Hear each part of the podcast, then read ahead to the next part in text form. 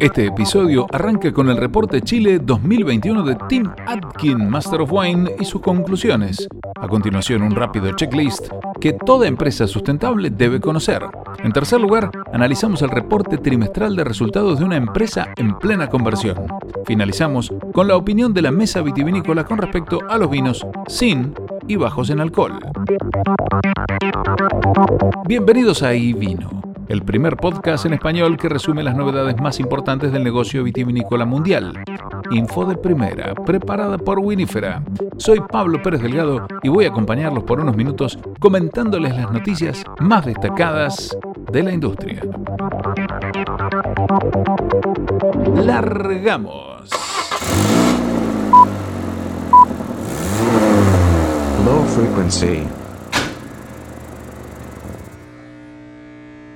Tim Atkin dijo, la mejor selección de vinos chilenos que he probado en mi vida. Tim Atkin, el Master of Wine, columnista de Harper's y destacado escritor de vinos del Reino Unido, ha lanzado su informe 2021 Chile. Habiendo perdido su visita anual al país debido a la pandemia y la oportunidad de caminar por los viñedos, hablando con viticultores y enólogos en persona, Atkin dijo, me siento seguro al decir que esta fue la mejor selección de vinos chilenos que he probado jamás. Esto se reflejó en las puntuaciones que dio en el extremo superior y en la cantidad de vinos, 119, que recibieron más de 95 puntos. Hay varias razones para esto, y puedo asegurarles que la generosidad injustificada no es una de ellas. Esto dijo Tim Atkin. En primer lugar, la calidad sobresaliente de la cosecha 2018 que mencioné en el informe del año pasado. En segundo lugar, está la mayor difusión geográfica de los vinos chilenos desde lugares tan lejanos como Alcohuas, Huasco, Osorno, Paredones, así como el recientemente redescubierto secano interior. En conjunto, con sus regiones vinícolas de larga data, le han dado a Chile una diversidad envidiable. La tercera razón es un nuevo sentido de confianza en uno mismo. Los principales enólogos chilenos saben que sus vinos pueden competir con los mejores. Como alguien que ha estado visitando el país desde 1990, ha sido un placer presenciar esa transformación durante la última década, dijo Tim Atkin. El podio en 2021 incluye a Marcelo Retamal de De Martino y Viñedos del Alcohuas como enólogo del año, con Roberto Enríquez, nombrado joven enólogo del año, y Felipe de Solminiac de Viña Aquitania, llevándose el título de leyenda enológica. Felipe es uno de los grandes pioneros de la industria vitivinícola chilena. Él fue el hombre que abrió la puerta al sur con sus plantaciones en Malleco en 1993, una zona que ha demostrado ser uno de los mejores lugares del hemisferio sur para cultivar Chardonnay y Pinot Noir, dijo Tim Atkin. Estás escuchando y.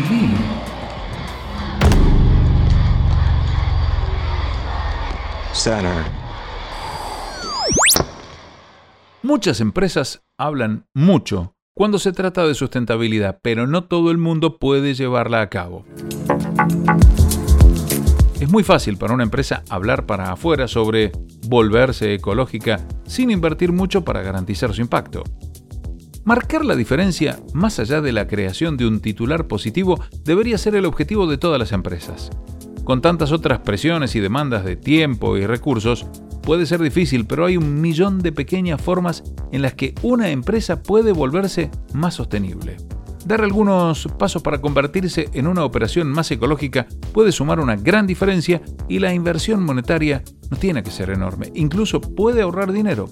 La que sigue es la cuenta regresiva para volverse ecológico, destacando a los productores que están liderando el camino en iniciativas de bebidas ecológicas, protegiendo el planeta e invirtiendo para las generaciones futuras. Reduzca su huella de carbono. Es obvio, pero grande. Reducir su huella de carbono se trata de reducir y compensar su uso de energía. Los métodos para hacer esto pueden variar desde el uso de paneles solares y calderas de biomasa hasta la racionalización de los canales de distribución y la reducción del peso de su producto. Reducir el desperdicio y convertirlo en algo nuevo. Reutilizar los residuos es una piedra angular de la sustentabilidad. Los orujos se encuentran entre los mayores productos de desecho producidos por la industria del vino. Se estima que producen una media de un kilo de orujo por cada 6 litros de vino elaborado. Fuera de la industria de las bebidas, se puede vender y utilizar en la producción de biocombustibles, cosméticos, aceite de semilla de uva y complementos alimenticios.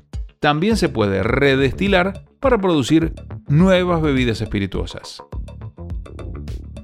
Hacer uso de fuentes de energías renovables. Es otra forma segura de reducir su huella de carbono y ahorrar dinero mientras lo hace.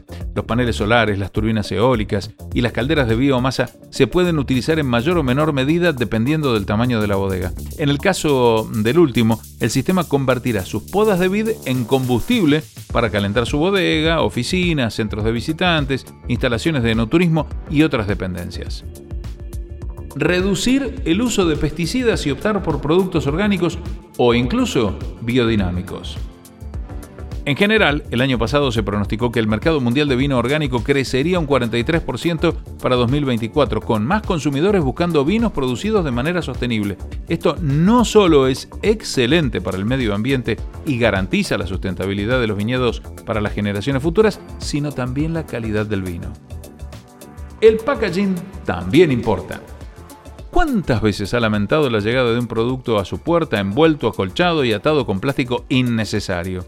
El plástico es terrible para el planeta, eso lo sabemos todos, y solo se necesita una entrega envuelta en plástico de una empresa que proclama ser ecológica para que un consumidor que valora la sustentabilidad busque otras opciones. Y finalmente, involucrarse. Ser más sustentable requiere años de inversión y muchos pequeños pasos que juntos pueden marcar una gran diferencia. Minimizar los efectos del cambio climático pensando más en el mañana que en el hoy para reducir las emisiones de CO2 es una opción. Esa es la misión de la Fundación Porto Protocol, impulsando la acción colaborativa reuniendo una red de agentes de cambio y soluciones climáticas viables para y dentro del mundo del vino. Entre sus muchos miembros se encuentran Amorim, Marks Spencer, Napa Valley Vintners, Smiton Family States y Catena Zapata. No importa cuán grande sea su contribución, pero todos deberían estar haciendo una, dice Adrian Bridge, director gerente de la productora Port Flatgate. Todos tenemos que ser responsables y adaptarnos. Lo primero es pedirle a la gente que haga más y lo segundo es compartir sus experiencias.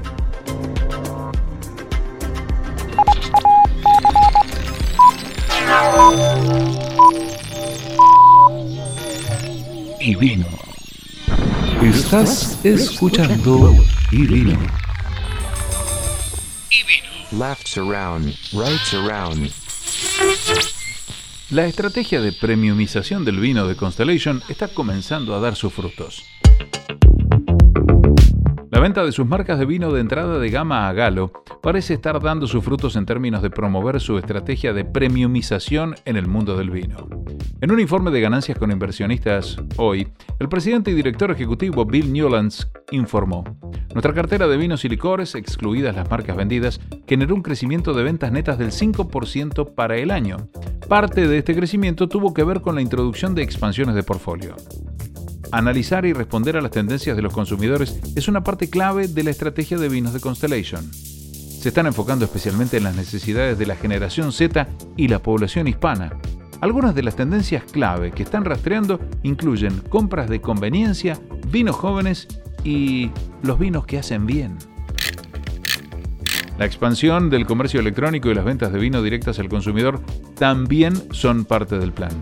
Constellation tuvo un gran éxito con las ventas en línea a través de Instacart, Drizzly y Amazon. Según Newlands, nuestro crecimiento en las ventas directas al consumidor sigue superando al mercado por dos veces. Las primeras inversiones que hemos realizado en este espacio nos han dado una ventaja de pioneros y seguiremos invirtiendo en iniciativas de comercio electrónico a medida de que los consumidores cambian dónde y cómo compran bebidas alcohólicas.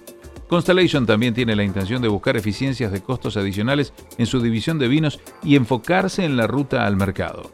Su asociación con Southern Glazers, que ahora maneja el 70% de su distribución en los Estados Unidos, es clave para este objetivo estratégico. Muchos de estos esfuerzos parecen estar dando sus frutos, porque los ingresos del grupo para el año fueron de 8.615 millones de dólares, un aumento del 3%.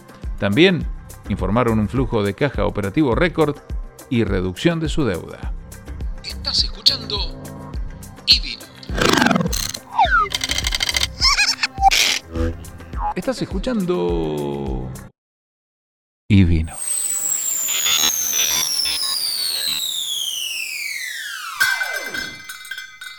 Viñateros le bajan el pulgar a la elaboración de vino sin alcohol. Mientras el Instituto Nacional de Vitivinicultura avanza en su postura de promover la producción en Argentina de vinos de baja graduación o sin alcohol para ganar nichos de consumo generados por tendencias mundiales, surgió en los últimos días una fuerte movida de viñateros que se oponen a la propuesta productores sanjuaninos, mendocinos y salteños que están insertos en la Mesa Nacional Vitivinícola salieron a poner reparos a esta iniciativa, que aducen, en algunos casos, que puede provocar maniobras de licuación de vinos que van contra el stock y en otros que atenta contra la ley de vinos y no están dispuestos a modificarla.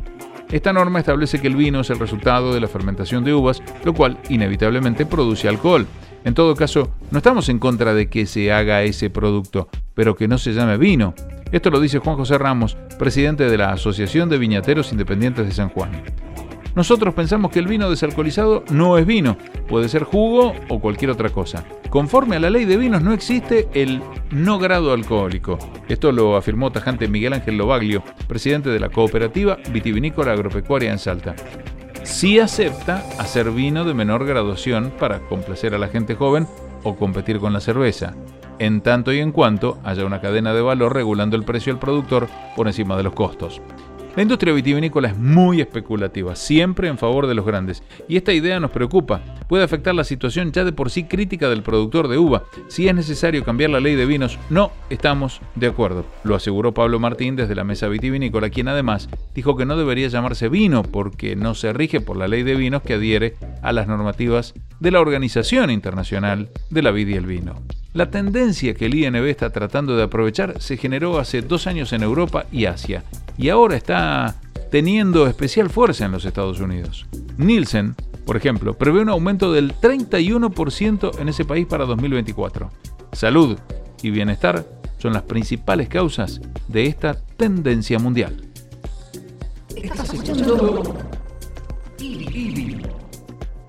Te invitamos a suscribirte a iVino Podcast para recibir semanalmente todas las noticias relevantes del sector.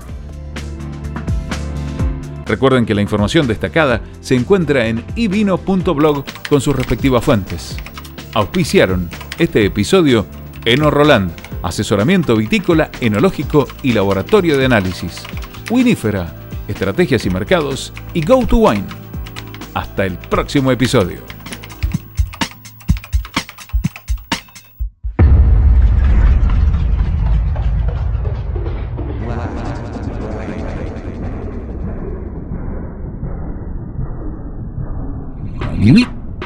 Bonne